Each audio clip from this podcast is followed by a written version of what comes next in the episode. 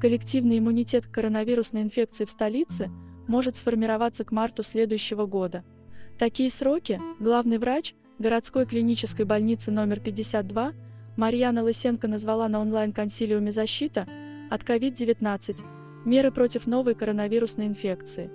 Формирование коллективного иммунитета, по ее словам, можно будет достичь к февралю-марту следующего года только в случае сохранения нынешних темпов вакцинации. Марьяна Лысенко добавила, что вакцинация должна быть добровольной. Заместитель главы Министерства здравоохранения Российской Федерации Олег Гриднев заявил, что в России от COVID-19 привито 37 миллионов человек. За последнюю неделю вакцинировались 3 миллиона человек.